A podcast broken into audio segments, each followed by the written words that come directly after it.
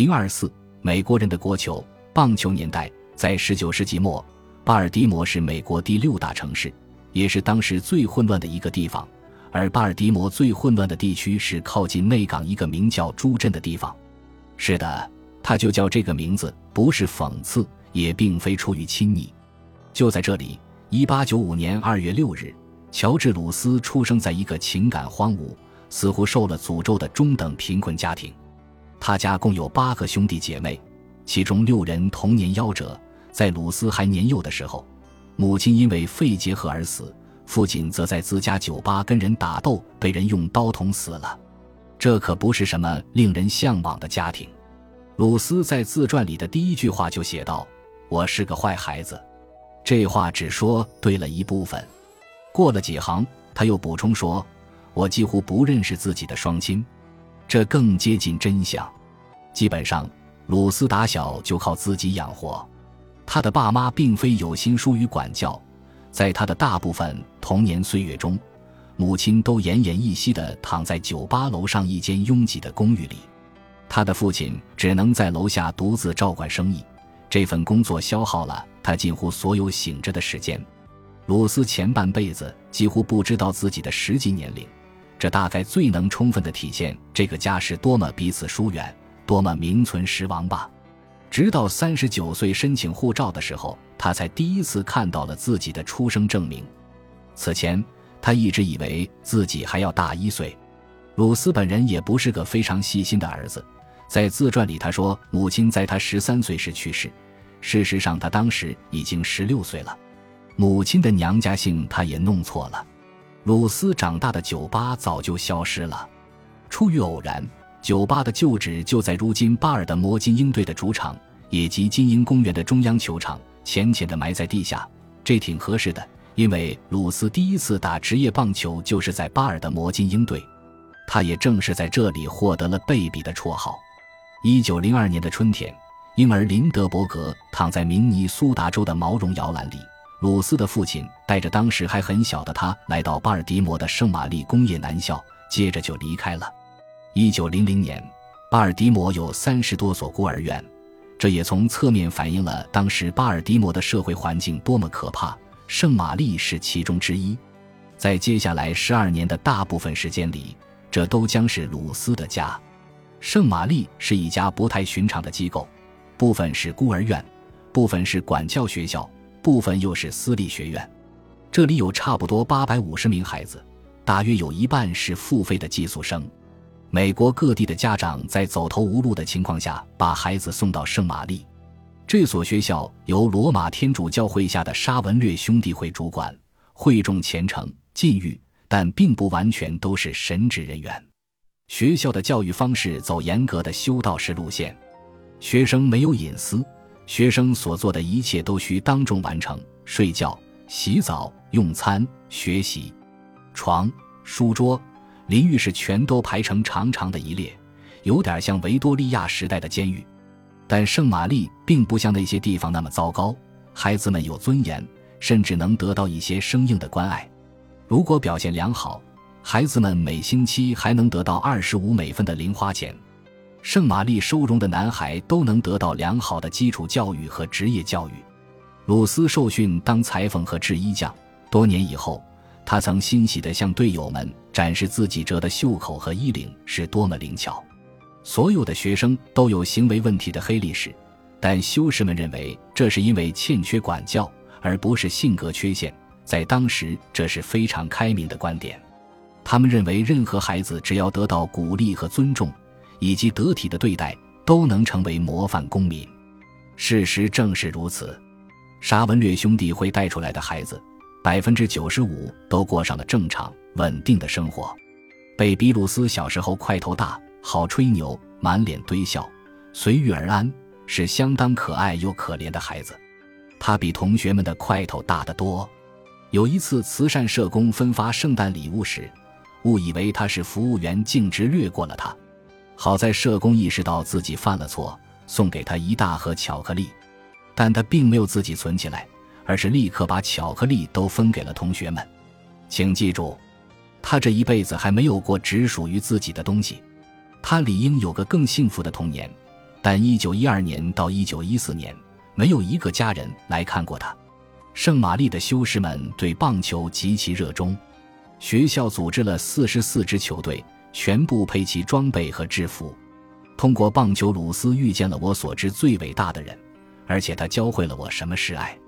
这人就是马塞厄斯·布蒂利耶修士。布蒂利耶是来自新斯科舍省布雷顿角岛的法国后裔，是个温柔善良的高个子。他身高一点八二米，体重一百一十三公斤。说话却一贯轻言细语，他是一个出色的棒球选手，同时也是天才教练。他发现鲁斯极有天赋，又比其他任何人都努力刻苦。八岁时，鲁斯就可以跟十二岁的男孩们一起打球了；到了十二岁时，就能跟十六岁的男孩们一起训练了。鲁斯到十多岁时，他在球队的任何位置都比学校里其他人打得好，就连捕手位置也不例外。然而，由于学校里没有左手的捕球手套，他只能戴右手的手套。他在击球手位置上的表现无与伦比。学校里的比赛，他能打出零点五三七的打击率。到了少年时代，他长到了一点八八米，体重接近九十一公斤，十分强壮。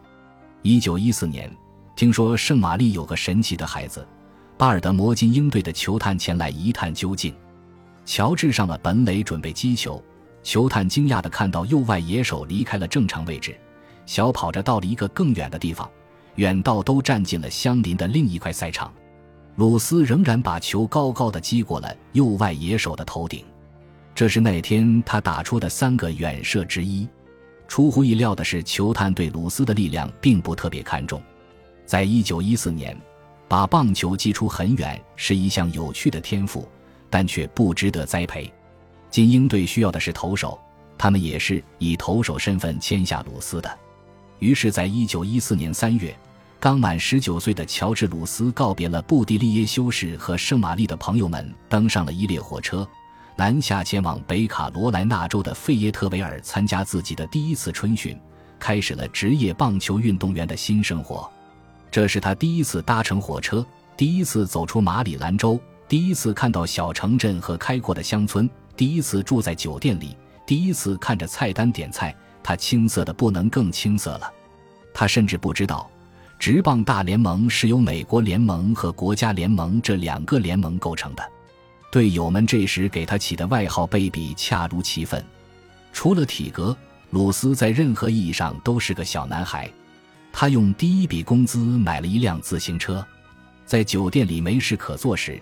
他会搭着电梯上上下下的玩好几个小时，多年的集体生活让他对赤裸身体或者上厕所一类的事情全无羞耻感，也几乎没有任何私有财产的观念。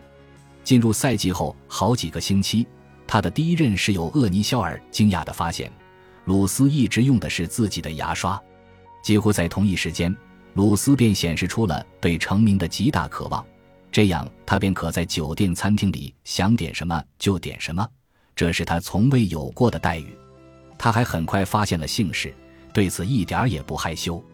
队友拉里加德纳还记得自己走进房间时，看见鲁斯与一个妓女睡在地板上，他抽着雪茄，吃着花生，而那位女士则在他身上。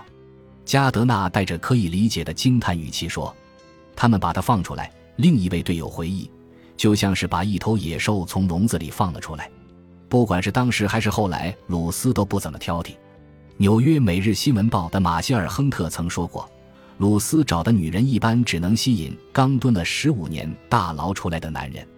一九一四年的精英队是一支麻烦重重的球队，球迷们成群结队的抛弃他们，投奔新成立的联邦联盟旗下的巴尔的摩水龟队。